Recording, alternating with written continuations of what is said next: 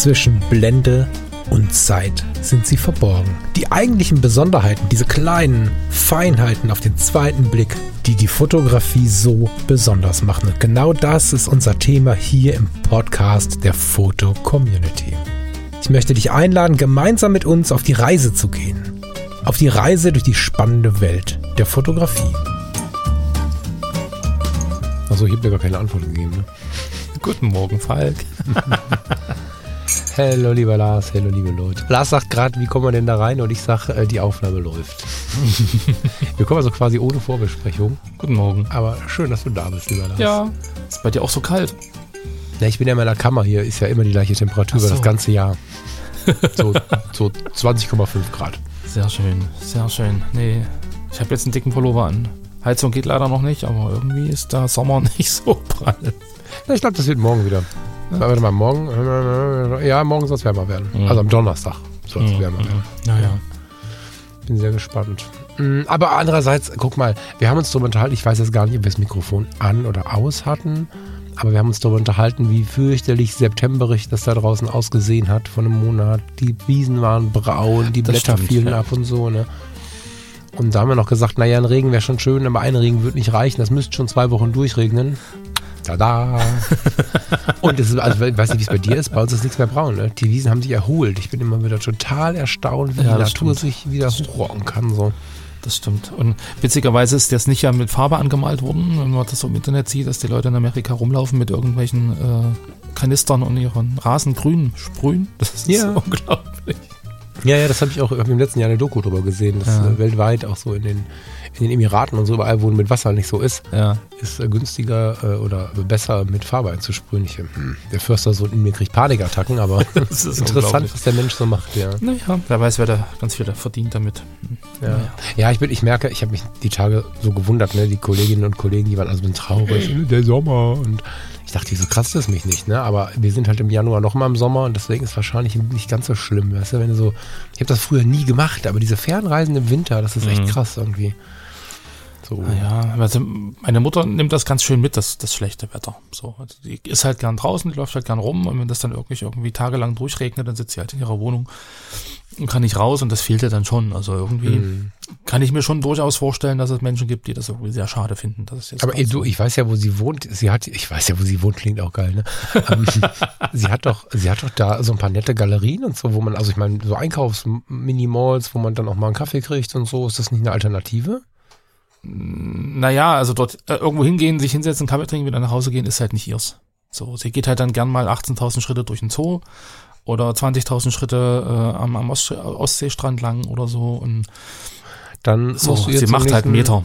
Dann musst du ihr zum nächsten Geburtstag einen Mac-Track-Gutschein schenken. Ob sie auch bei schlechtem Wetter ja, ja. gut klarkommt. Aber ich würde vorschlagen, wir rennen mal Richtung Sendung, ne? Ja, können wir gerne machen. Das ist eigentlich also was wir heute mit euch besprechen wollen, ist eigentlich ein liegen gebliebenes Thema aus ganz, ganz, ganz vielen Sendungen. Mm, ein bisschen Herzensthema von mir. Und Lars hat aber tiefes Interesse und vor allen Dingen auch spannende Infos dabei. Mm, es geht, also wir haben das jetzt als Arbeitstitel. Wir haben in unserem Planungsboard, äh, haben wir immer so Planungstitel. Die nennen wir dann meistens nicht, weil es am Ende anders heißt. Aber hier steht jetzt hinter den Kulissen unserer Fotos. Hm. Mm, Kurzzusammenfassung. Was passiert, in der Natur und am Flughafen, wenn wir dort nicht fotografieren.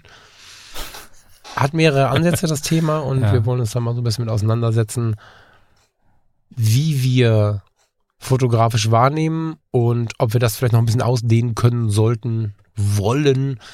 Hm, ja, Lars, hast du da irgendwie eine Denke, so einen ersten Impuls, als wir das so, als ich damit das erste Mal kam und wir uns immer, wir haben immer wieder mal gesagt, wir müssen mal eine Sendung drüber machen ja, und haben ja. immer mehr gesammelt und so. Hast du den ersten Impuls zu zum Start in die Sendung, so aus deiner Welt? Na, ich habe ich hab am Anfang, habe ich, hab ich gedacht, warum will der darüber reden? Das ist doch völlig normal. So, das, mhm. das war so die, der erste, der erste Impuls und dann habe ich dann ein bisschen länger drüber nachgedacht und habe dann überlegt, okay, ähm, dass ich das persönlich als relativ normal empfinde, ähm, auch mal zu gucken, was ist denn da los, wenn, wenn wir nicht als Fotograf oder Fotografin da sind. Äh, das kommt, glaube ich, aus meiner Studiozeit. Mhm. Aus, aus dem, also aus dem Business-Bereich, wenn du ein Auftragsshooting machen sollst und dann kommt irgend so ein, so ein Chef zu dir und sagt so, ich hätte jetzt gern äh, äh, Business-Fotos oder ich hätte jetzt gern irgendwie so, so äh, Stillleben und, und, und äh, Architekturfotos und, und so On-Location-Fotos von meiner Firma oder sowas. So, das kann jetzt ein Flughafen sein, da waren wir auch schon bei DHL und so. Und ähm, dann, dann äh, ist, glaube ich, das, worüber wir heute reden, äh, im, im Business-Kontext relativ normal, dass man sich damit auseinandersetzt, was denn da so passiert, weil die Bilder sollen ja eine bestimmte Message, eine bestimmte Aussage haben äh, im Endeffekt. Und wenn ich das drumherum nicht kenne, dann äh, wären auch die Fotos nicht so, wie sie werden sollen. Also das, deshalb dachte ich so, hey, wieso, wieso müssen wir dann darüber reden? Und dann habe ich dann aber äh, weitergedacht so und dachte so, okay, wenn ich das jetzt in den Hobbybereich ziehe und einfach mal so, ähm, ich fotografiere gern und ich bin gern im Wald und jetzt mache ich einfach mal schöne Fotos. So, und, und, und da ist es, da fehlt das natürlich. So, und da ist es natürlich, äh, glaube ich, für jeden ein Gewinn oder kann es ein Gewinn sein, sich auch mal intensiver damit zu befassen, was fotografiere ich denn ja eigentlich? Und, und, und ähm, was ist denn da so los und wie hängt das alles miteinander zusammen und, und was, was ist, was steckt denn eigentlich in den Fotos drin, die ich mache und wie kann ich vielleicht so, wenn ich mich näher damit beschäftige, auch mehr in die Fotos rein, reinstecken, als einfach nur einen schönen Wald zu fotografieren. So, von daher finde ich das ziemlich spannend gerade, ja. Hm, also, könnte man jetzt falsch verstehen, wenn wir den Hobbyisten an der Stelle von dem, von dem Profi loslösen. Ich bin ja immer dagegen. Ich bin ja eigentlich nur voll der Fan. Das ja. Ich, ich habe jetzt, hab, hab jetzt nur meine Wahrnehmung gezeigt, weil ich, ja, ja. ich, ich kenne ja beide Welten. So, Absolut. Weißt du? und, ja, ja, so, und der einen Welt machst du es und in der anderen Welt ist es eigentlich egal. Und das, ist, Absolut. Das kann ja nicht sein. So. Muss, genau, muss jetzt auch gar nicht erklären, weil ich wollte auch zu was Positivem. Ne? Also äh, in dem Fall finde ich es ganz gut, weil wir einfach unterschiedlich wahrnehmen, wie du schon sagst. Ne? Wenn ich angerufen werde vom Vorstand der Henkel AG, hier in Düsseldorf, ich falle mir gerade ein. Das, oh Gott. War das die mit dem Sekt so. oder die mit dem Waschmittel? Die, ähm, erst Waschmittel, dann Sekt, denke ich, ne? Am Abend. So. ähm, die, äh, da, da fahre ich nicht hin, ohne den Betrieb nicht ungefähr zu kennen, weil das äh, unglaublich unangenehm ist, so einen Geschäftsführer oder irgendwie aus der Führungsetage zu fotografieren mhm. und nicht zu wissen, wo man steht. Ne? Ähm, und, und macht auch jedes Gespräch einfacher. Also immer so dazu stehen und nicht zu wissen, worum es geht, nimmt einfach jede Sicherheit und jede Selbstsicherheit in der Hobby-Szene, und das bin, bin ich ja heute sehr, ne? also diese Zeit habe ich ja schon hinter mir gelassen. Man kann mich zwar hier und da mal buchen, wenn man möchte, ne? lieben Gruß an der Stelle, aber eigentlich mache ich ja relativ wenig. Ne? Alte ja. Kunden, irgendwelche Weiterempfehlungen passieren noch aber daher habe ich beide Welten wie du ja auch auf dem Radar. Und wenn ich jetzt so meine Welt lebe, ne, ich arbeite 40 Stunden in der Woche in der Behindertenhilfe, ich habe diesen Podcast, ich habe ein paar andere Podcasts, ich möchte zwischendurch nochmal eigene Fotos machen, die Hunde müssen pipi -a und ein bisschen spazieren gehen, ich habe eine ganz tolle Frau an meiner Seite, ich habe Freunde, ich habe Freunde, geil, ne? Also ich habe all diesen ja. Kram. Und dann ist es ja manchmal so, vielleicht spreche ich für andere mit, dass ich zur Fotografie hinausgehe und mal so zwei Stunden habe. Das ist nicht die Regel. Ich versuche mir größere Fenster zu schaffen. Manchmal passiert es am Wegesrand, wenn ich was ganz anderes mache und ich sehe was. Und manchmal habe ich eine Stunde auf zwei. Und wenn ich dann an so einem Flughafen vorbeifahre, das war momentan natürlich irgendwie ganz viel beim Flughafen im Moment, ne? der ist einfach sehr greifbar für mich. Mhm. Vielleicht ist es für dich ein Zoo und für jemand anderes ein Bahnhof ja, oder so, ja. aber wenn ich so, so einen Spot habe und ich komme kurz vorbei, dann besteht die Gefahr, dass ich draufhalte, dieses Foto mache und dann wieder gehe. Oder so die klassische Industrie-Nachtaufnahme. Haben wir vielleicht ein Kraftwerk in der Nähe oder mhm. irgendeine eine, eine Raffinerie oder so. Da sind ganz viele Türme, Lichter, so, die dann zu fotografieren, ist voll toll, aber am Ende wissen wir häufig gar nicht, was da gemacht wird. Und für bessere Fotos, bessere Perspektiven und insbesondere vielleicht auch für Serien oder, oder, oder Follow-ups, wenn man immer mal wieder hinfährt oder so, ist es meiner Meinung nach eine ganz, ganz große Sache, über den Tellerrand zu schauen und macht unser Hobby nochmal hundertmal interessanter, weil wir mhm. an Bereichen, hm, in Bereiche kommen, wo viele nicht hinkommen. Auch als Hobbyist haben wir die Möglichkeit, wenn wir fragen, aber auch so, in welchem Lebensmodus kommst du denn auf die Idee, Lass mich mal überlegen. Es gibt dieses Tiger und Turtle in Duisburg, das kennst du, ne? Nee.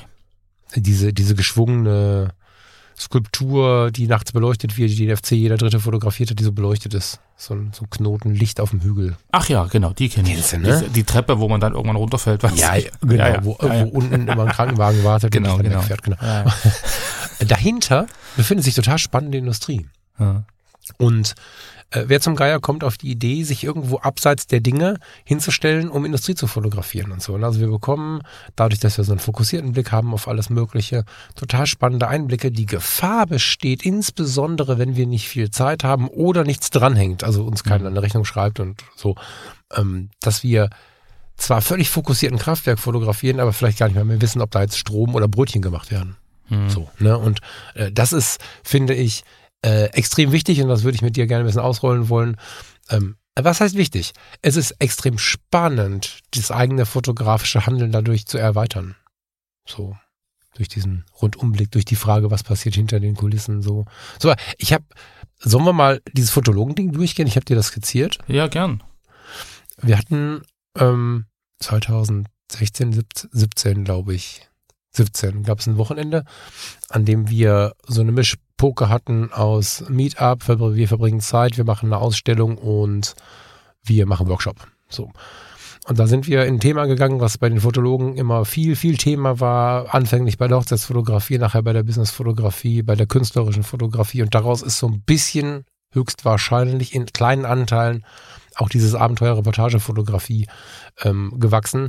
Abenteuer-Reportage-Fotografie sind Kai und Thomas die Profis, da kann ich nicht viel zu sagen. Mhm. Aber das Baby vorher kenne ich. Und das Baby vorher war sehr snackbar. War für uns wichtig, dass wir nicht differenzieren zwischen tief Interessierten und äh, Hobbyisten und, und Beruflern. Und es waren einfach nur drei Worte. Und die haben uns auch durch dieses Wochenende geführt. Und das ist so, wie komme ich ähm, zu besserer Fotografie? Hm. Und da war halt Wahrnehmung Punkt 1, Interpretation Punkt 2 und Interaktion Punkt 3. Hm. Und diese drei Punkte haben wir mal so ein bisschen auseinander ähm, klamüsert und uns überlegt, was kann man daraus machen? Wie kann man damit seine Fotografie verbessern? Mit dem Blick über den Tellerrand, der stand über allem. Hm. Und sind so ein bisschen durch verschiedene Möglichkeiten oder, oder verschiedene Genre gewandert an diesem Tag und haben uns dann irgendwann den Menschen genommen, die Fotografie von Menschen, und sind dann anhand dieses Beispiels halt durchgegangen. Und Wahrnehmung, da sind wir sehr darauf, das kann ich jetzt hier nicht machen, das dauert zwei Stunden, sind wir darauf eingegangen, ich versuche es zusammenzufassen, wie nehmen wir wahr? Äh, welche Sinne haben wir? Welche Sinne sind wann aktiv? Wie können wir ausgeblendete Sinne wieder aktivieren, um mehr wahrzunehmen und so? So ganz viel Wahrnehmungslehre haben wir gemacht.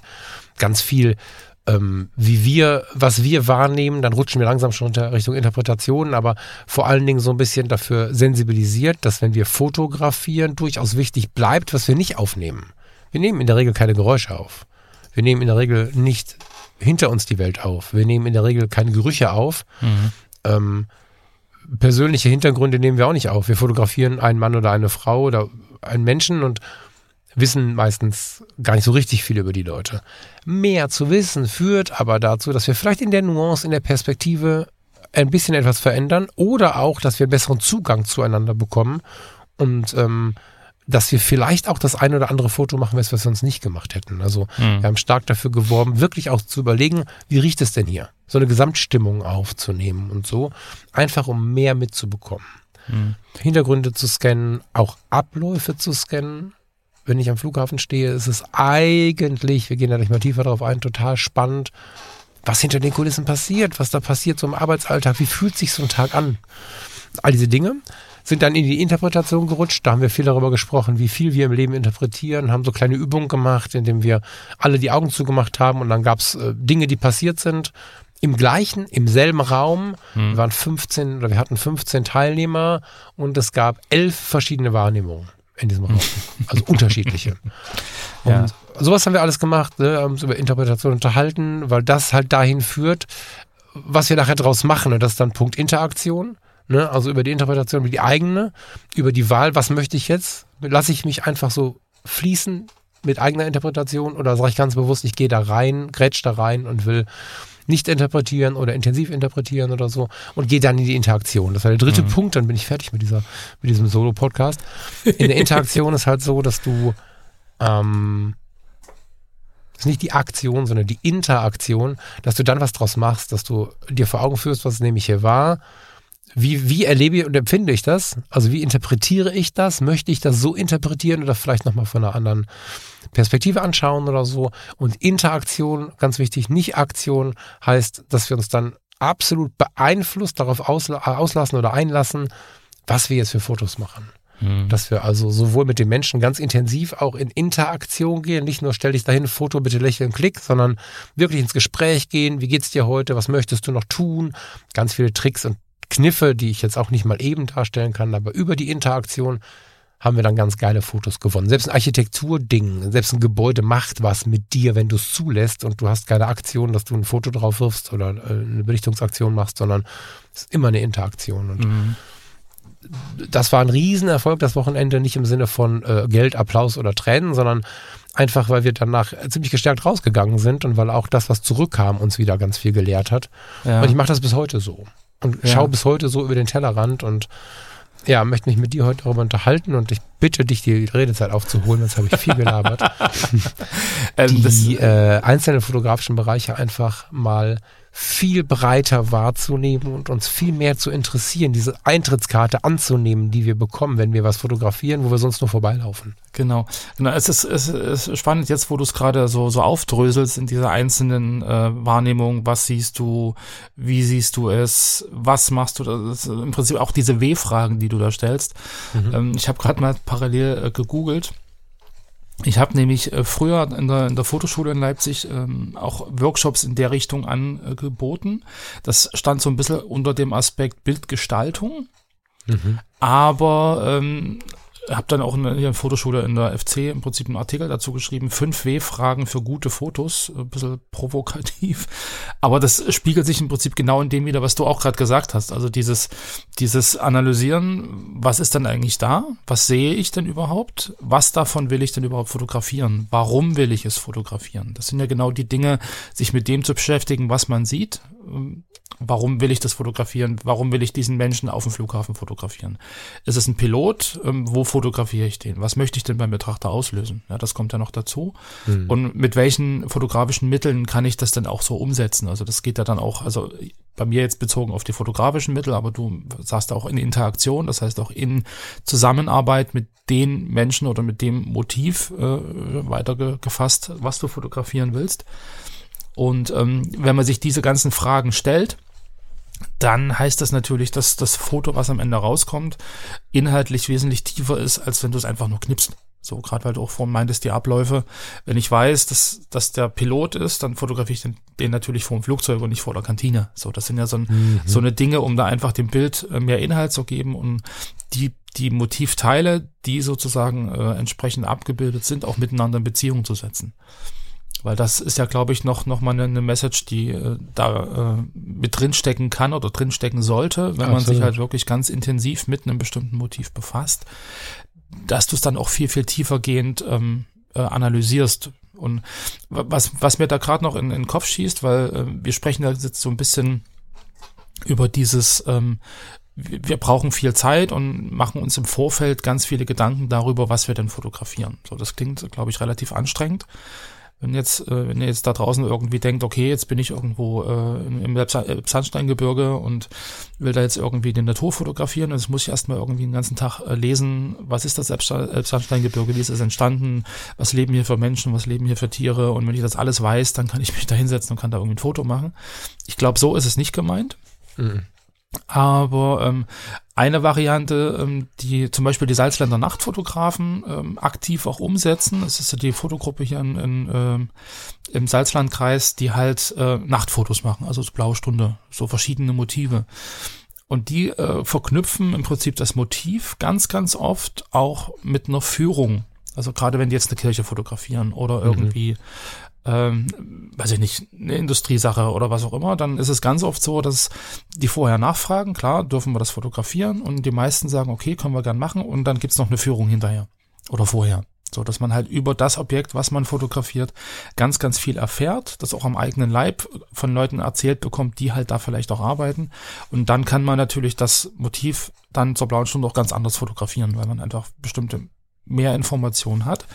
Und zum Beispiel der Thomas, der macht das auch gern so, dass er dann unter den Fotos in der FC halt auch Erklärungstexte zum Motiv selber noch äh, abgibt, dass halt der Betrachter auch noch mehr Informationen kriegt als ein schönes Bild. So, das ist ja dann auch noch eine, eine Variante, wenn man jetzt sagt, okay, ich bin jetzt irgendwie äh, nicht so der Typ, der sich da irgendwie vorher beliest oder so. Gerade am Flughafen, es gibt ja auch Flughafenführungen dass man so eine Führung einfach mal mitmacht, um dann bestimmte Dinge einfach kennenzulernen und währenddessen fotografiert oder dann im Nachgang das Motiv dann vielleicht auch wieder ganz, ganz anders sieht. Also da könnte man so diese ganze Vorbildung und diesen ganzen Batzen, der jetzt, glaube ich, relativ äh, umfangreich klingt, ähm, mit was Schönem äh, kombinieren, also mit was, mit was äh, Interaktivem, was Spannendem, wo man halt irgendwie auch ein bisschen Action hat. Ähm, ist vielleicht auch eine schöne Variante, die man da irgendwie nutzen kann. Aber grundsätzlich ähm, erinnert mich das halt sehr, sehr stark einfach an diese, an diese äh, W-Fragen, die ich damals meinen Teilnehmern auch immer gestellt habe. Und äh, also mir helfen die halt im Endeffekt auch. Jetzt äh, völlig unbewusst und irgendwann geht es dann auch wirklich in Fleisch und Blut über, dass man sich dann schon irgendwie mit dem Motiv vorher beschäftigt. Ja, warum bin ich denn hier? Was machen die da? Wer ist das eigentlich? Und ah, ich habe jetzt mal zehn Minuten da gestanden, habe mal aufgepasst, was jetzt eigentlich passiert und das sind bestimmte bestimmte Abläufe, die immer wieder passieren und dann kann man sich da im Prinzip dann auch viel viel besser einordnen, äh, wenn man es halt wirklich auch bewusster wahrnimmt. Es gibt natürlich verschiedene Wege, danach rumzukommen. Ne? Das ist vielleicht was, was ich vorher sagen sollte, bevor ich so einen riesen Text mache.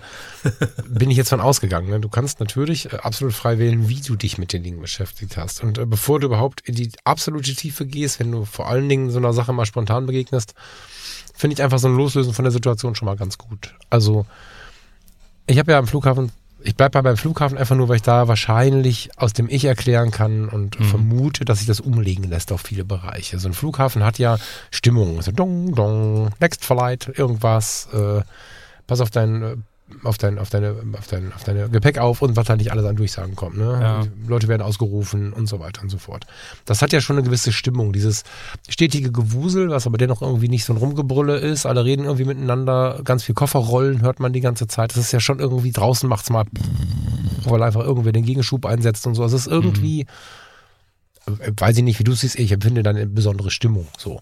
Und wir gehen oft zum Flughafen, um etwas zu tun. Und wenn es nur ist, um in den Urlaub zu fliegen oder bei uns, um zu Starbucks zu gehen, ähm, aber wenn wir nur deswegen dahin gehen oder um ein Foto zu machen, dann ist diese Stimmung häufig da, aber nicht so richtig, die ist nicht so richtig wahrgenommen. Und wenn wir aber mal hingehen und sagen, entweder bevor wir Fotos machen oder einfach mal für eine halbe Stunde, ich bin einfach mal da und sagen nicht, boah, im Terminal kostet der Kaffee 6 Euro. Weiß ich gar nicht, kostet ja wahrscheinlich so ein super Latte Macchiato, kostet dann 6 Euro, das ist alles ein bisschen besser geworden, aber so. Sondern wir sagen, yes, ich kann mir jetzt für 6 Euro ein bisschen Ruhe gönnen und dann hole ich mir diesen Kaffee. Ich denke am Flughafen Düsseldorf an das Café zum Beispiel unterhalb von der riesigen Treppe vom, vom Starbucks, weil da sehe ich, bin ich ein bisschen näher dran an den Menschen. Vom Starbucks mhm. oben, das erste Obergeschoss, kann ich über alles gucken, aber habe keine Berührungspunkte wenn ich unten im Segafredo, heißt es glaube ich, sitze, dann ähm, laufen die Leute mir fast über die Füße mit ihren Kofferrollen, weil direkt dahinter die Check-in-Schalter sind. Und wenn ich dann mal anfange wahrzunehmen, meinen Kaffee zu trinken, auch vielleicht bevor ich fotografieren gehe, dann sehe ich plötzlich, wie Leute an der Information stehen, sich unterhalten über ihren Kinobesuch gestern, um dann wieder in diversen Sprachen auf Menschen einzugehen, die mit Fragen kommen. Dann sehe ich den Rollstuhlservice, der ist von da aus auch zu sehen, glaube ich, ne Wheelchair-Service, wie sie äh, von ihren Einsätzen kommen, wie sie ein High Five machen, weil sie sich lange nicht gesehen haben, wie sie mit Leuten wieder losfahren im Rolli und so. Ich sehe die Check-in-Schalter. Ich sehe total nette Gespräche und Leute, die über Übergepäck diskutieren. Ich sehe Leute, die ihre Koffer umpacken müssen und Gewicht ins Handgepäck verlagern müssen. Ich sehe Flughafenpolizisten bis an die Zähne bewaffnet mit Maschinenpistolen.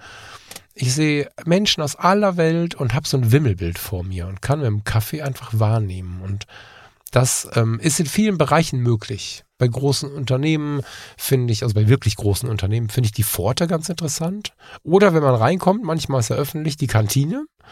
Und so einfach sich mal zu erlauben, aber nicht jetzt um eine schlimme Aufgabe, also nicht, nicht weil es jetzt anstrengend ist und der Falk eine anstrengende Aufgabe hat, sondern weil das voll interessant ist, sich mal den Alltag äh, dieser Welt anzuschauen. Ne? Bei den Bahnern. Einfach mal mit der Bahn zu fahren und aufs Personal zu schauen. Wie mhm. erleben die wohl so ihren Berufsalltag? Oder wenn man Freunde hat, die, äh, weiß ich nicht, Lokführer sind oder was auch immer für einen spannenden Job machen, mal fragen, ob man mal mitfahren kann. In vielen Bereichen ist es möglich. Wie gern hätte ich Leute in den Jahren äh, im Rettungswagen mal mitgenommen, die mir nahe standen. Das ist natürlich dann nicht so einfach in dem Bereich. Ne? Also du musst ja nicht bei den Feuerwehren anfragen. Ja. Da brauchst du schon eine gewisse Grundausbildung oder halt ein Presse-Background und die passende Story dazu. Da geht das vielleicht. Aber einfach mal Berufsalltag versuchen wahrzunehmen, indem man sich mal hinsetzt und wahrnimmt. Das ist eigentlich viel geiler als jedes Buch. Weißt du, ich meine? Also einfach mal nicht mit dem Modus dahin gehen, ich muss das Foto machen, sondern mal gucken, wer, wer ist denn hier überhaupt alles so? Und da kommen Geschichten. Was ich gerade erzählt habe, ist in Erinnerung von letzten Mittwoch oder so. Hm. Einfach nur mal eine Stunde da gesessen. Halbe. Und noch dabei ein bisschen gelesen. Ich hatte dieses neue Camera-Magazin bekommen, was du schon davon gehört hast. Und ähm, also ein neues analoges Magazin, könnt ihr mal googeln, Camera mit C. Ähm, und, und habe da mich da umgeguckt und so und das war in einer halben Stunde und da ist noch mehr passiert so. Ne? Also das wäre so meine erste Empfehlung und leicht snackbare Sachen. Du musst ja nicht der Wissenschaftler werden. Wenn du merkst, das Thema wird dich jetzt immer wieder, so, dann, dann kannst du immer noch tiefer reingehen. Ja. Aber YouTube, du kriegst von allem auf dem ganzen Planeten eine 10 Minuten Zusammenfassung, wo du einfach nur verstanden hast, ah, ah, okay, Okay, und dann, ob du dann tiefer reingehst, kannst du später nochmal gucken. Mhm. Naja. Nee, aber gerade weil du sagst, irgendwie sich dann wirklich mal äh, von allem loslösen und einfach nur da sein. Ich glaube, das, mhm. das ist auch etwas, was mir äh, schwerfällt und was ich dann auch irgendwie immer wieder ganz bewusst anstoßen muss. So, ich meine, du sagst ja schon selber, wenn du auf dem Flughafen bist, dann hast du irgendwie was zu tun. Normalerweise. Mhm. So, ich fahre nicht einfach so auf dem Flughafen, um dir irgendwie eine Stunde abzuhängen, sondern entweder ich fliege weg oder ich hole jemanden ab oder ich habe sonst irgendwie was anderes und dann hast du irgendwie so dein Ziel vor Augen, dann gehst du dahin, machst das und gehst wieder nach Hause. Und zwischendurch siehst du halt irgendwie was, so aus dem mhm. Augenwinkel oder wie auch immer. Ich glaube, so der Punkt dann äh, zu realisieren oder sich selber das auch zu erlauben, zu sagen, okay, ähm, ich gehe jetzt einfach mal nur dahin, um einfach mal da zu sein, um einfach mal zu gucken, was, was, was läuft hier, was, was geht hier, wie läuft das ab, was machen die Menschen hier? Und du kannst du dich auf ganz verschiedene Aspekte auch konzentrieren, weil du sagst ja gerade selber, irgendwie allumfänglich äh, verstehen und, und wahrnehmen wirst du sowieso nicht, aber wenn man jetzt sagt, okay, ähm, ich will gern Menschen am Flughafen fotografieren, sich dann ganz konkret auf Menschen, vielleicht auch in bestimmten Situationen zu konzentrieren, zu sagen, okay, ähm, was machen die denn, wenn die in der Schlange stehen am Check-in? Oder was machen die denn, wenn die im Prinzip kurz vor der Sicherheitskontrolle sind? Oder was machen die denn, wenn die warten äh, an, an der Abholung? auf dem Flieger, der irgendwie äh, Verspätung hat oder was auch immer. So, da kann man ja dann auch wieder sich auf ganz konkrete kleinere Motivbereiche oder äh, Themenbereiche konzentrieren und sich dann da halt irgendwie äh, stärker damit befassen. Also ich glaube, das ist ja dann eh so ein, so ein Beobachten und, und Abläufe erkennen. Also ich glaube, das geht ja dann wirklich äh, auch fast in Richtung Streetfotografie, dass man halt wirklich bestimmte Abläufe erkennt, dass man bestimmte Spots sich sucht, die irgendwie fotografisch motivtechnisch spannend sind, um dann zu gucken, was passiert denn da so äh, mhm. erlebe. Also sind, sind da bestimmte äh, spannende Aktionen da laufen, laufen da Leute durchs Bild, äh, passiert da irgendwie was, was Interessantes, kreuzen sich da Wege oder wie auch immer, um da halt irgendwie dann das für sich irgendwie festzulegen, da kann ich ein Foto machen, das vielleicht irgendwie anders ist als, als einfach nur ein geknipstes Bild. Ähm, aber also ich ertappe mich da selber dabei, dass man sich das wirklich ganz bewusst vornehmen muss. Oder einfach mal so, okay, ich gehe jetzt in den Wald und dann gehe ich in den Wald mit dem Kurzen und meiner Frau und dann gehen wir spazieren. Und dann sieht der Kleine ganz viel und dann bist du irgendwie immer damit beschäftigt, ihm was zu erklären oder irgendwie hinterher zu laufen und zu gucken. Aber so dieses, ich stehe jetzt hier, ich stehe jetzt einfach mal hier und guck einfach mal und lass das mal wirken und wie groß die Bäume sind genau. und wie dicht die stehen und da hinten ist ein Dickicht und da hat's geknackt und was könnte denn da geknackt haben und warum knackt das und so dieses, aber da brauchst du, glaube ich, also ich muss mich da wirklich zwingen, mir diese Ruhe auch mal zu gönnen. So naja, und an der Stelle ist halt total wichtig, dass man sich das ja nett machen kann. Ja, ja. Ich, also, weißt du, ich beschäftige mich gerade so ein bisschen mit den Dingen, wie sie auf Halblast funktionieren können und, und warum wir immer meinen Vollgas geben zu müssen. Es ist natürlich, es gibt Menschen und manchmal gehöre ich dazu, nach jahrelanger Übung, die einfach stehen bleiben können, wahrnehmen können und, und in so einen Wahrnehmungsflow zu kommen, ohne sich zu bewegen das steht dem, steht sich eigentlich entgegen in der heutigen Zeit, wo alles immer in Bewegung ist. Und wenn wir nicht in Bewegung sind, dann kommen Nachrichten rein und klar ist ja alles irgendwie immer dynamisch. Und ähm, da zu stehen, und, und der Wald ist ein schönes Beispiel, so, so einen Wald anzuschauen, so ein Wald ist ja, also Wald ist ja mal ein böses Wort. Da stehen ganz viele Buchen, dazwischen stehen irgendwie ähm, äh, kleine Hecken. Das, weißt du, also es gibt ja, so ein Wald ist ja immer nie, oder seltenst nur eine Monokultur, sondern da passiert ja ganz viel. Aber das passiert in der Geschwindigkeit, die wir uns nicht vorstellen können, in, in, in Form ihrer Langsamkeit. Mhm. Ne, also, also bis das die Blätter bekommen, Blätter vergehen, bis das äh, diese, diese Kommunikation, ne, die Warnmechanismen äh, Mechanismen von einem Baum zum nächsten, das dauert ja teilweise drei Tage. Und wenn du ähm, siehst, dass die teilweise 100, 200 oder wie in Mecklenburg gesehen 1000 Jahre alt sind, ich stehe da an so einem Baum und habe die Rinde in der Hand und denke mir so, Alter, du bist seit 1000 Jahren hier so, und denk mal so drüber nach, was ist denn hier äh, in, in Mecklenburg nördlich von der Müritz war das, ich kriege den Ort gerade nicht hin, da steht Die Ivenack, die Ivenacker Ja, Eichen. genau. genau. Sind das die Ivenacker Eichen? Die tausendjährigen Eichen, da gibt es auch so einen Baum. glaube, ja. Da gibt es auch so einen Baumwürfelpfad. Ist das da? Ich gucke mal. Ich weiß nicht, ob ich den Namen jetzt aus der Ja, ja, Ivenacker, kenne oder Ivenacker Eichen, entdecke das erste Naturmonument Deutschlands. weit weg von Waren? Nee, ne? Nee, das ist nicht weit weg. Ja, Dann ist das das. Ja. Total schönes Gelände. Staffenhagen. genau, ich hab auch Staffenhagen, ja. Wundervolles Gelände, ganz, ganz liebevoll gemacht. Es gibt einen Baumwipfelpfad, da stehen halt auch tausendjährige Eichen rum Fünf, 5000-jährige Eichen, genau.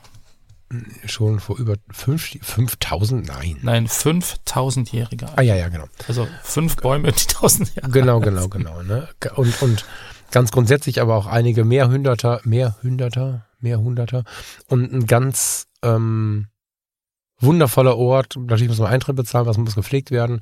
Es gibt eine kleine, so ein kleines so eine Bude. Ähm, da laufen, da sitzt du äh, in dem, in dem, also um dich herum laufen die Rehe.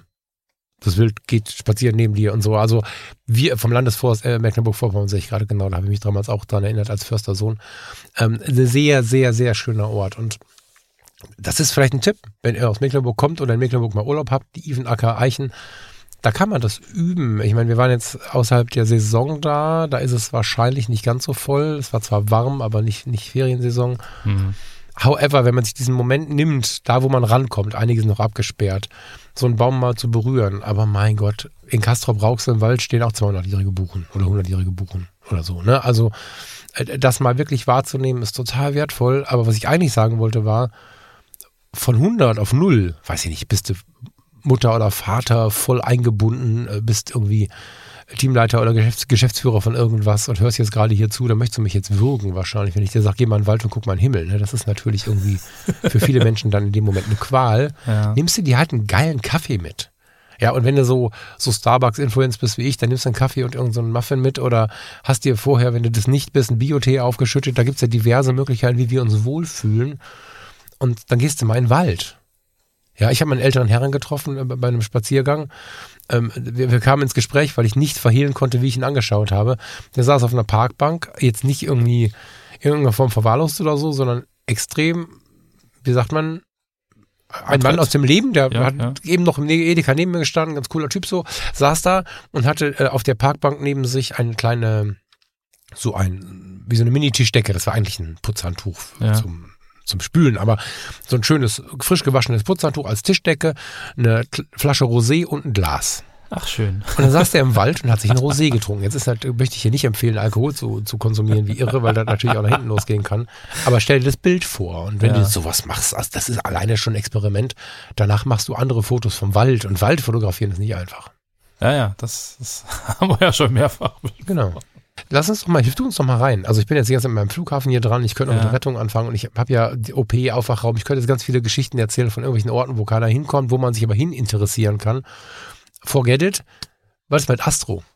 Du kommst ursprünglich aus der Astrofotografie Ja, und hast ja. völlig fasziniert dagestanden, in den Himmel geguckt. Wir alle, also ich, wir alle weiß ich nicht, aber ich habe immer noch eine mega Faszination dafür. Es ist mir nur zu groß. Ich kann es nicht. Ich gucke hin und dann ich auch und lese ein bisschen, guck mal einen Film, guck mir mal irgendein wahnsinniges Video vom Astro-Tim an. Kennst du den? Äh, ja, den kenne ich. Irrer Genau. Typ. Ja, ja. Ähm, die Bildzeitung der Astrofotografie wahrscheinlich, aber egal. Also, Aber er die- macht die das schön. sprechende Er macht das schön, ja. Er macht das schön, er erklärt das. ja, und Clickbait 1000, aber irgendwie mache ich den Typen, keine Ahnung. Aber das ist genau die, die, diese oberflächliche Art, also nicht seine, das ist nicht böse gemeint, er macht das ja gut, das in die normale Sprache zu ziehen. Aber so konsumiere ich Astro. Aber Mhm. du hast ja da gesessen und die die Milchstraße angeguckt und so. Wie, wie viel mehr Astro nimmt man wahr, wenn man hinter die Kulissen guckt? Naja, also die, die Ursprungsfaszination, die kommt eigentlich ähm, aus der Literatur. Also wir hatten ja letztens die Sendung mit Literatur und so. Mein Vater hat damals ganz viele Science-Fiction-Romane gehabt und ich habe die halt alle verschlungen als Kind und habe dann irgendwie sowieso eine Faszination gehabt dann für Sterne und was da alles passiert, aber so aus der aus der Fiktion heraus, so mit fremde Welten und, und fremde Außerirdische und sowas und und und dann dann hatte ich da irgendwo schon den Zugang so ein bisschen dazu. Und war dann halt auch in der Astro AG äh, damals in Eilenburg in der Schule in der Sternwarte. Und dann ähm, fängst du natürlich an und kriegst dann so erklärt Mensch und das ist jetzt der Mond und der ist so und so weit weg und das Licht braucht irgendwie eine Sekunde hin und eine Sekunde zurück. Das heißt wir sehen den Mond eigentlich ein bisschen zeitversetzt weil der ist nur eine Sekunde alt wenn wir das äh, sehen. Da ist schon mehr passiert als wir eigentlich wahrnehmen und so. Und dann geht das mit der Sonne ja weiter dass das Licht von der Sonne acht Minuten braucht bis zu uns. Das heißt wenn es auf der Sonne knallt dann ist hier immer noch Ruhe und acht acht Minuten später siehst du es dann und so. Und je weiter weg das ist, umso, umso länger dauert das. Das ist ja schon mal das eine Spannende, das ist ja äh, dann geht ja die Fantasie wieder los, dass du dann denkst, boah, der Blick in den Himmel ist ja eigentlich ein Blick in die Vergangenheit. So, und dann, dann kommt dann noch der Aspekt Dimension dazu. Wie weit ist das denn eigentlich weg? So, ja, dass das Licht jetzt meinetwegen ein Jahr braucht. Also du bist ein Jahr unterwegs mit Lichtgeschwindigkeit, um von A nach B zu kommen. Das ist ja Wahnsinn. Also wenn man überlegt, wie lange fahre ich jetzt von Leipzig nach, nach Köln, das sind fünf Stunden und jetzt bist du mal ein Jahr unterwegs und viel schneller. Das ist ja dann, sind ja Dimensionen, die man sich irgendwie gar nicht vorstellen kann. Mhm. Und wenn man dann äh, da noch weiter denkt und jetzt gerade sich diese neuen äh, Fotos anguckt von diesem, von diesem äh, Webteleskop, da ähm, das halt Milliarden Lichtjahre äh, in die Vergangenheit gucken kann und man dort immer noch Galaxien sieht. So, also wenn man jetzt, es gibt Milliarden Galaxien, Milliarden von Milliarden Galaxien und äh, das, das, das sind so dann Dimensionen, das kann man sich überhaupt nicht mehr vorstellen. Da, da stehst du dann da mit offenem Mund und denkst so, Alter, ähm, wie viel ist das denn eigentlich? So, also ich glaube, man hat mhm. weniger Atome im Körper, als es Galaxien im Himmel gibt. Ja. Irgendwie so. Und dann auch noch die Vorstellung, dass das Universum vielleicht unendlich ist. Ja, unendlich kann man sich eh nicht vorstellen. Also das, das ist dann so eine Faszination, die dann irgendwie ähm, dass das dann immer, also, also ich zumindest kann mich dann immer mehr dafür begeistern, ja, weil das einfach dann so eine, so eine Aspekte hat, die, die irgendwie unfassbar sind und, und die, die uns, also die auch die Existenz des Menschen irgendwie dann vor eine, vor eine ganz anderen Hintergrund stellen, ja, weil immer früher war man da, da das Zentrum des Universums, so alles drehte sich um uns, dann drehte sich plötzlich die Erde um die Sonne und jetzt sind wir so ein kleiner Popel äh, irgendwie im, im riesengroßen Universum, in einer von Milliarden Galaxien und irgendwie, wie, wie relevant ist das, was wir tun? Also da kann man ja dann philosophisch dann wieder werden. Da ist dann die Astrono Astronomie geht dann ja in dem Moment viel, viel weiter. Aber äh, um da jetzt wirklich ganz gegenständlich zu bleiben, einfach mal auch die Sternbilder zu kennen und dann mhm. äh, zu sagen, okay, ich habe da jetzt den großen Wagen und wenn ich jetzt hinten den Kasten nach oben äh, fünfmal verlängere, dann komme ich zum Polarstern. Aha, das ist spannend und der Polarstern ist halt immer Norden und damit haben dann die alten Seefahrer äh, navigiert, weil sie nach Hause wollten und das hat dann wieder Auswirkungen auf die Geschichte der Menschheit und so. Also das sind ja dann auch so Querverbindungen, die man dann irgendwie erfährt, wenn man sich da ein bisschen intensiver damit beschäftigt oder gerade so Gilgamesch-Epos damals. Ähm, wie sind die Sternbilder an den Himmel gekommen und was, ja, das ist ja eigentlich die Geschichte ähm, von Gilgamesch, der dann irgendwie äh, Abenteuer erlebt. Und der Stier und, und irgendwie Orion und diese ganzen Sternbilder, die haben ja auch irgendwie eine ganz, ganz eigene Story, so die man dann, äh, wenn man sich halt äh, näher damit befassen will und sich da irgendwie reinliest oder halt Videos anguckt oder was auch immer, die man dann erfahren kann. Und da hängt ja ganz viel Geschichte auch der Menschheit damit zusammen. So, ich meine, wir haben ja die Sternbilder sozusagen an den Himmel gebracht, indem wir bestimmte helle Sterne miteinander verbunden haben, um uns zu orientieren auf der einen Sache, aber auf, auf der anderen Seite natürlich auch, um irgendwie auch ein Zeitgefühl zu kriegen, weil die Sterne wandern ja übers Jahr über den Himmel.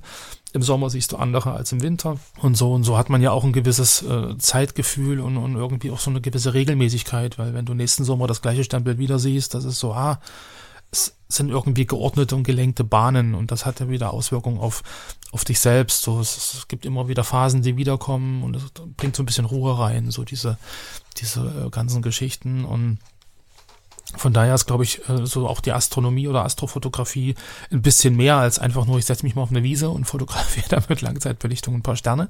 So, weil man muss schon gucken, ähm, mhm. welche Sterne sehe ich denn wo und, und, und, wenn du dann auf der Wiese liegst oder wie wir damals 1993 äh, äh, auf der Lausche im, im Zittauer Gebirge auf einer, auf einer Campingliege im Schlafsack und dann guckst du dir halt Sternschnuppen an. So gerade im August, das ist ja jetzt gerade wieder, jetzt haben wir 2023, das ist 30 Jahre her. mhm. Das ist fast genau 30 Jahre her, weil im August ist ja jetzt das Perseiden-Maximum, also jetzt auch äh, nächste Woche, wo wir dann wieder durch den ähm, Perseiden-Strom, also das ist dann so ein so eine Bahn eines Kometen, die wir kreuzen und da hast du natürlich viele kleine Steinchen, die da rumfliegen und deshalb haben wir halt jetzt im August, Mitte August immer so viele Sternschnuppen. Weil man natürlich diese kleinen Steinchen in der Erdatmosphäre verglühen.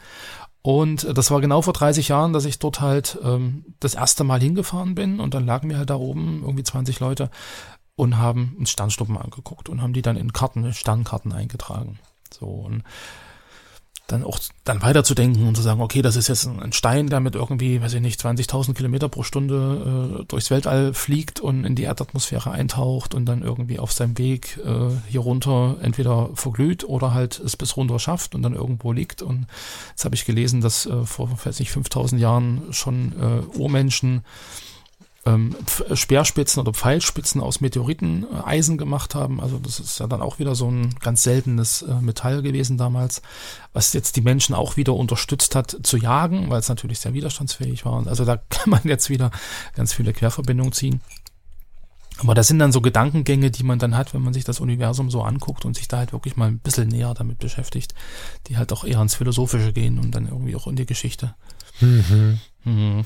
Merkst du, Krass. das wird jetzt ausufernd. Nee, ja, das finde ich gut. ja, das finde ich gut. Also äh, ausufern, das ist, ja, ja. gehört dazu. Ich meine vor allen Dingen die Faszination dahinter halt. Ne? Also wenn wir uns jetzt mal überlegen, hatten wir diese, ich finde, da war viel Kindheitserinnerung drin. Ist das komisch? Also, mhm. also ist das für dich auch Kindheit oder nur Jugend? Na, beides. Ich meine, in der Kindheit habe ich mich halt eher in, in, Richtung Science Fiction damit beschäftigt und dann wurde es halt in der Jugend dann immer, immer ähm, ja, realer oder ein bisschen philosophischer oder wie man das auch gerne nennen will. Also das hängt beides miteinander zusammen, na klar. Genau. Ähm, fühlt sich für mich ja auch sehr viel nach Kindheit an. Ich also solche Dinge entstehen ja irgendwie und ich versuche das gerade auf die auf euch da draußen, liebe Hörerinnen und Hörer, zu münzen und ein bisschen umzuschwenken. Ähm, Sterne. Albtraum. Ich, ich habe heimlich, ganz, ganz heimlich mit meiner Cousine im Sauerland wohl, unsere Eltern waren, waren unterwegs und wir haben ganz heimlich nachts den Fernseher angemacht und dann lief da Invasion vom Mars. Ich weiß nicht, ob das schon mal jemand gesehen hat.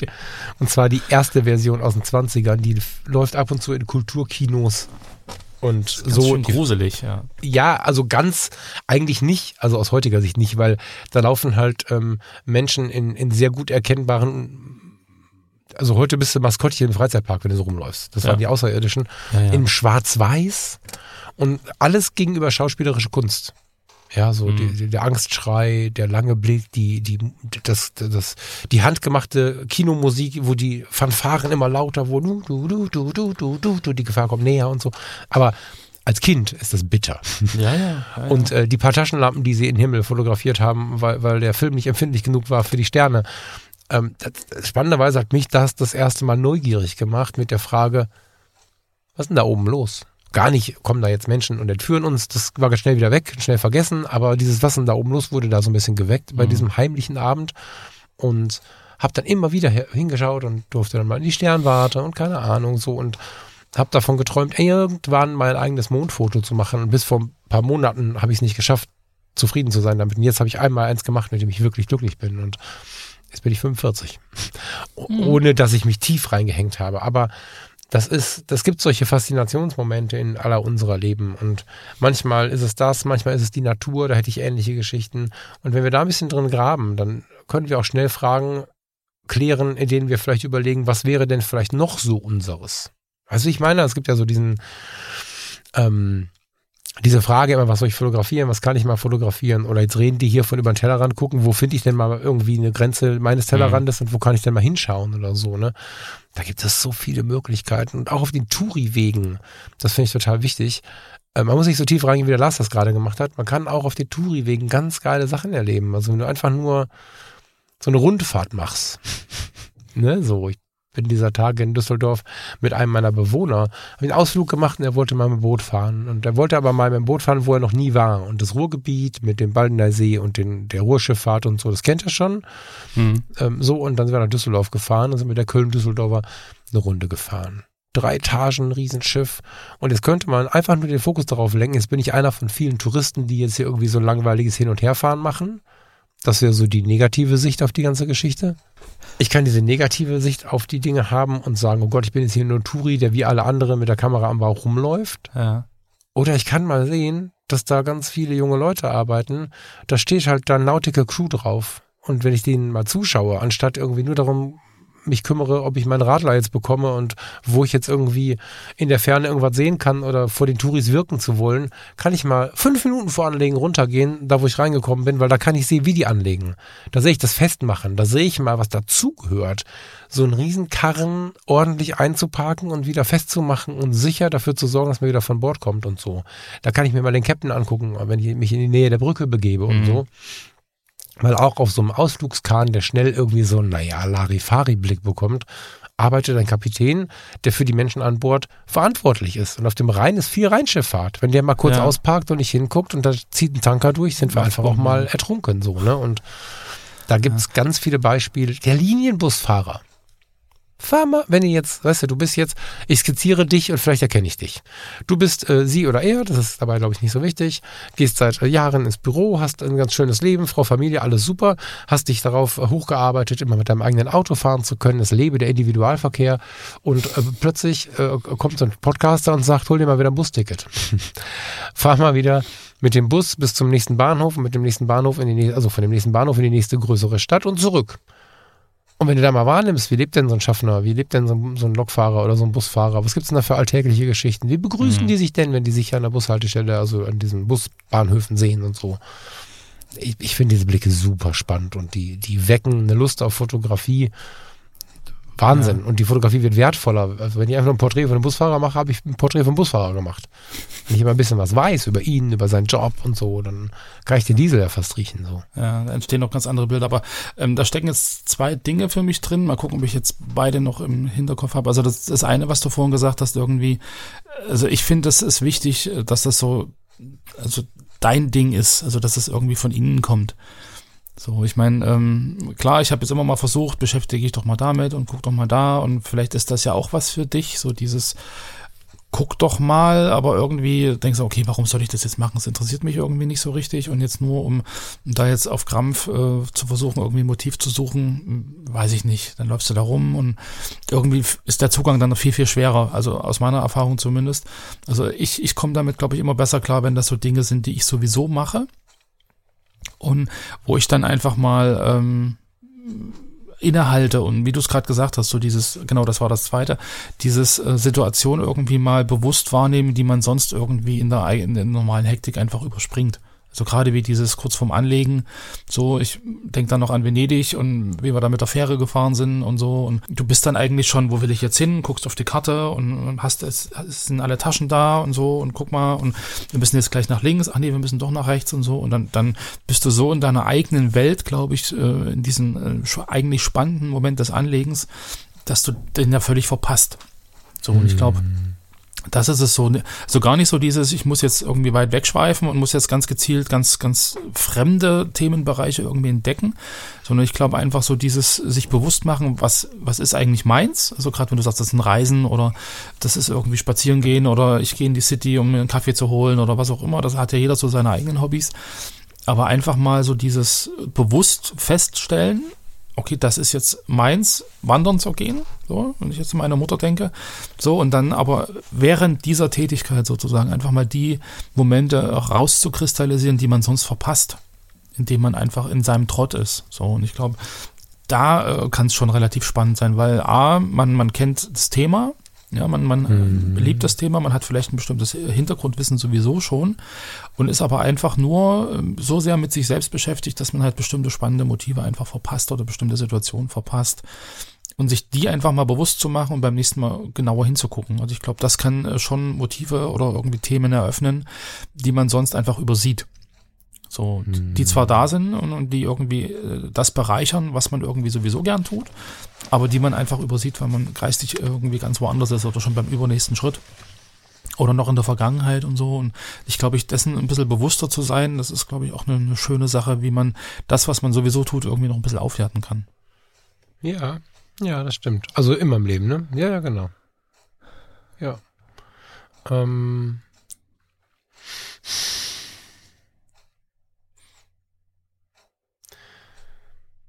Digga, ich wollte da drauf eingehen und was sagen, jetzt habe ich es verloren. Ähm. Schönes Wetter. was wollte ich denn jetzt sagen? Es muss von innen kommen, muss von dir kommen. muss sowieso für dich sein. Ja, ja, genau, dieses Zentrierte auf dich, da, da hatte ich ein, ein da wollte ich mit einem Beispiel nachfragen. Ähm ich versuche mal eine Kurve zu kriegen. Müssen wir nicht schneiden, das kann passieren. du sprachst gerade davon, dass sich das quasi aus dir heraus entwickelt hat. Mhm. Oder dass die Dinge sich aus uns heraus entwickeln, unsere Interessen. Ne? So. Ja. Mm. Und das meinte ich gerade auch mit, mit, mit diesem, ähm, habt ihr vielleicht einen Ort in der Kindheit, das habe ich versucht zu wecken mit der Erinnerung an den Film und so, dass man wirklich versucht, daraus heraus, aus diesem ähm, ureigenen Interesse was zu entwickeln, wo man tiefer reinschaut. Ja, oder, genau, da wollte ich hin. Ähm, was hältst du von dem genauen Gegenteil? Also alles, was du sprichst von dem Zentrierten, von dem Persönlichen, was hältst du da? Also gibt es Dinge, mit denen du dich noch nie beschäftigt hast? Äh, fahr mal so ein bisschen durch die Straßen. Warst du irgendwo noch nie? Dass du irgendwo denkst, okay, äh, was da für eine Firma ist, weiß ich nicht. Oder ich war noch, ich war noch nie an einem Bahnhof, ist natürlich völlig albern, aber Gibt es irgendeinen Ort im Leben oder, oder irgendwie per, Personenschifffahrt auf dem Fl auf Fluss oder so? Gibt, ja, es, ja, ja es, also es gibt hier, äh, wenn wir im Prinzip so eine Art äh, ja, Umgehungsstraße äh, fahren, um die äh, Ampeln mit den Blitzern nicht erwischen zu müssen, ähm, da gibt's so ein äh, riesengroßes, ähm, ja eigentlich recht fotogenes Gebäude mitten in der Pampa. Mhm. So eine alte VB oder was? Nee, das ist so ein richtig neu gebaut, irgendwie ah. eine riesengroße Glasfassade, so ein bisschen futuristisch, mit irgendwie ein paar Bäumen auf dem Dach und einer Dachterrasse und so. Und ich, ich überlege jedes Mal, ähm, was ist das für ein Haus? Warum steht das hier? Und ich habe es aber irgendwie noch nicht geschafft, rauszufinden, was da auf dem Firmenschild steht, weil das relativ klein ist und ziemlich weit weg. Und so, also das, das, das wäre was, wo ich noch nie war und wo sich aber mir trotzdem die Frage aufdrängt, was genau ist das, was passiert da? Ähm, Genau, aber das, das ist halt irgendwas, was ich im Prinzip immer mal wieder wahrnehme, wenn ich da lang fahre. Also so in, so in der Richtung. Das wäre aber auch wieder was, wo ich sage, okay, das weckt jetzt mein Interesse im Sinne von, das sieht irgendwie spannend aus. Das ist eine relativ futuristische Architektur. Ähm, da ist dann wieder ein Bezug zu einem Thema, was ich sowieso irgendwie schon ganz spannend finde.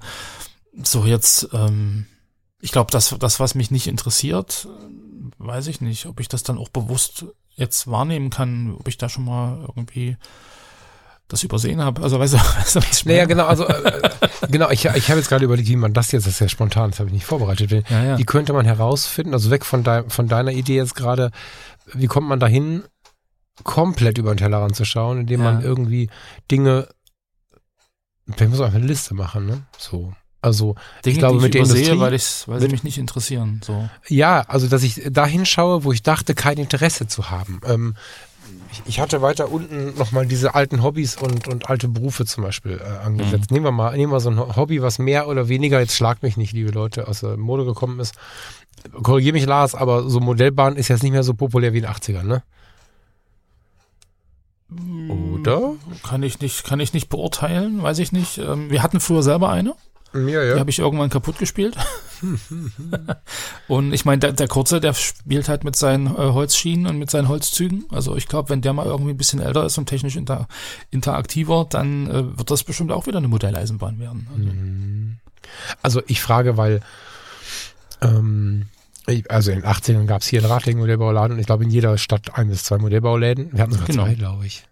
Ja, ja jetzt holst du das alles im Internet. Und dann bist du da fasziniert durchgelaufen. Und ja, aber ich trotzdem kenne ich nicht mehr viele Leute. Ne? Also du hattest mhm. dann die eine. Also es gibt auf jeden Fall eine Szene. Also wenn du jetzt dazugehörst ja, als ja. Zuhörer, ne, nicht falsch verstehen, natürlich gibt es eine Szene, auch eine coole. Aber trotzdem ist es ja so, dass nicht mehr wie früher jeder Dritte irgendwie Modellautos, Modellplatten, Eisenbahnen, was auch immer sammelt. Oder mhm. irgendwie, ich, ich habe eine Zeit lang so, so, so Szenen nachgebaut. Einfach nur hier ein Strand und da irgendwie ein Campingplatz und so. Mhm. Das ist so nicht mehr so breit. Aber jetzt geh mal ohne jeden Zugang ins Miniaturwunderland mit dem Teleobjektiv.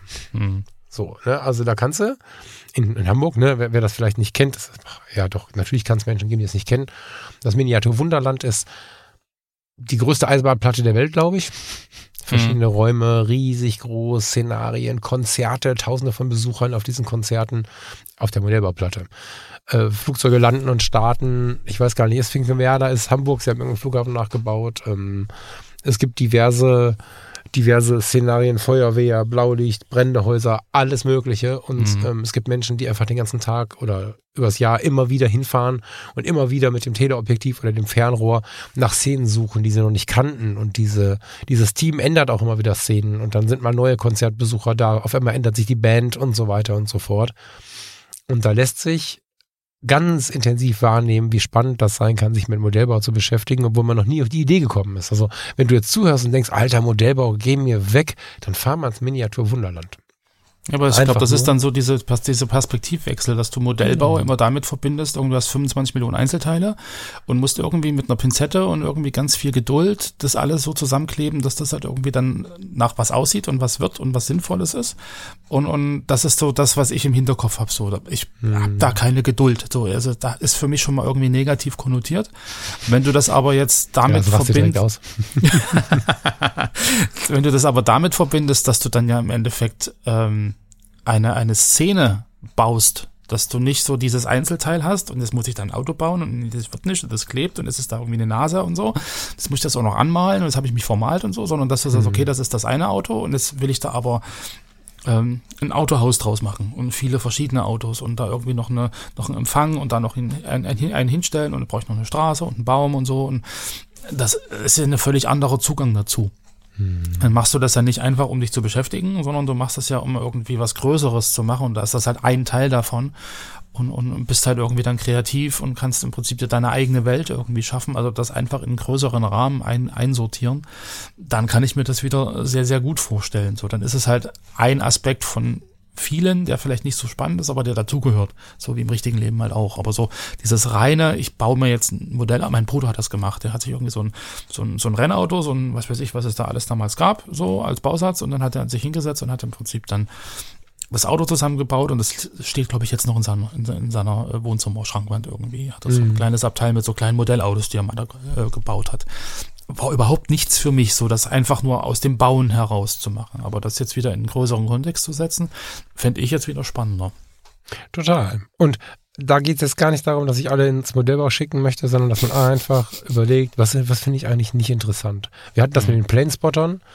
Ähm, ja, da haben wir drüber gesprochen. Ich bin ja. mit dem Michael, äh, bin ich ähm, für den anderen Podcast, habe ich mich hingesetzt und am Flughafenrand aufgenommen und währenddessen so ein bisschen fotografiert. Und was da schon ein Interesse hochkam, obwohl er als Berufsmusiker, der sich für alles Mögliche interessiert, aber da eigentlich nicht so richtig mhm. intuit war. Und währenddessen ist da schon ein Interesse hochgekommen. Das ist echt spannend. Und wenn wir darüber nachdenken, was die besonderen Details sind, wenn wir so, so ganz besondere Fotos sehen. Häufig ist das ja nicht der Bundeskanzler, sondern, oder die Bundeskanzlerin, sondern ganz häufig sind es ja so Menschen, mit denen man vielleicht an der einen oder anderen Stelle auch nicht gerechnet hätte.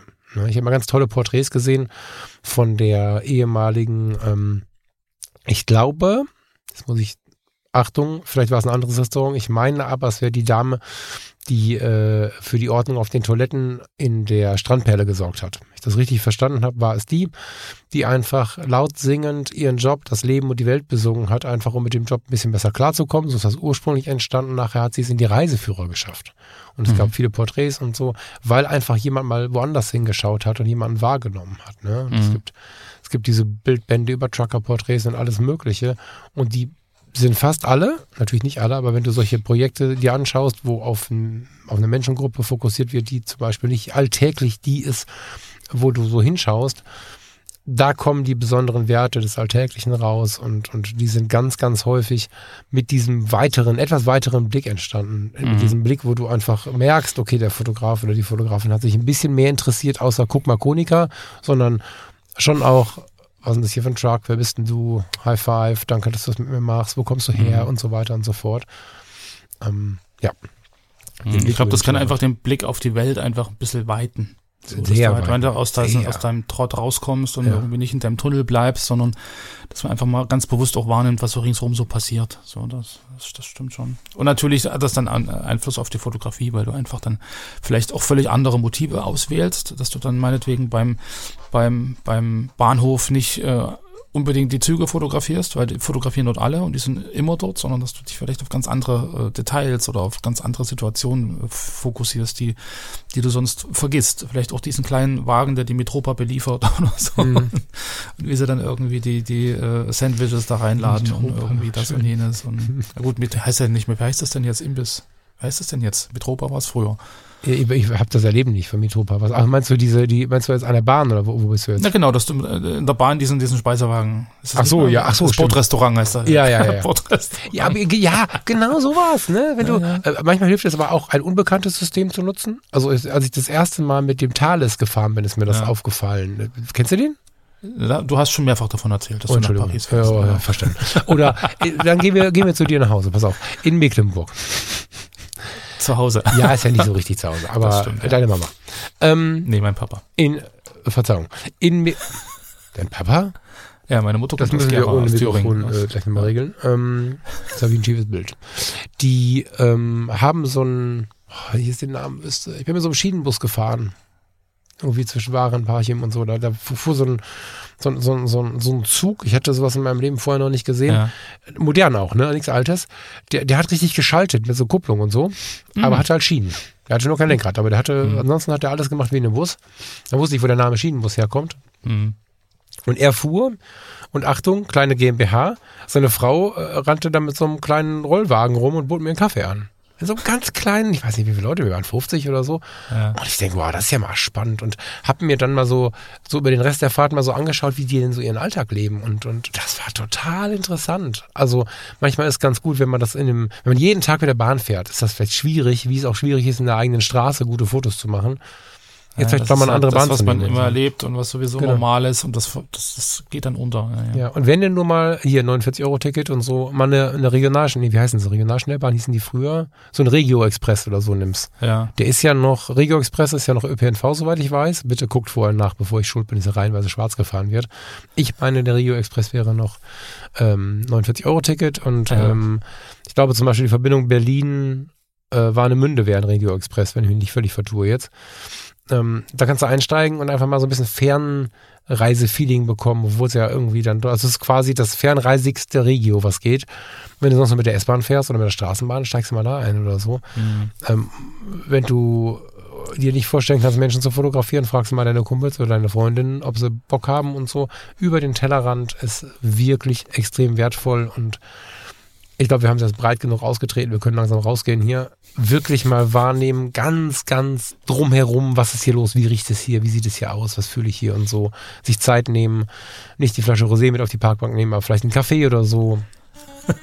Ich, ich glaube, dass sich Zeit nehmen, das ist, glaube ich, so der erste Schritt, ähm, das auch wollen zu wollen. Also nicht so im, im Trotz zu sein und so, oh, jetzt muss ich da und dahin, sondern einfach mal zu sagen, okay, ähm, jetzt habe ich mal eine Stunde und jetzt setze ich mal, mich da wirklich mal hin. Und Mhm. ich ertappe mich dann immer, dass ich dann ungeduldig werde. Ich bin dann irgendwie, oh, und jetzt sitzt hier rum und dass man dann innere, innerlich so ein, so ein, so ein, so ein, wie sagt man da, so ein Wutzippel hat, der irgendwie nicht zur Ruhe kommt, sondern so, die, das, das muss man, glaube ich, überwinden. Also da bin ich noch am Arbeiten dran.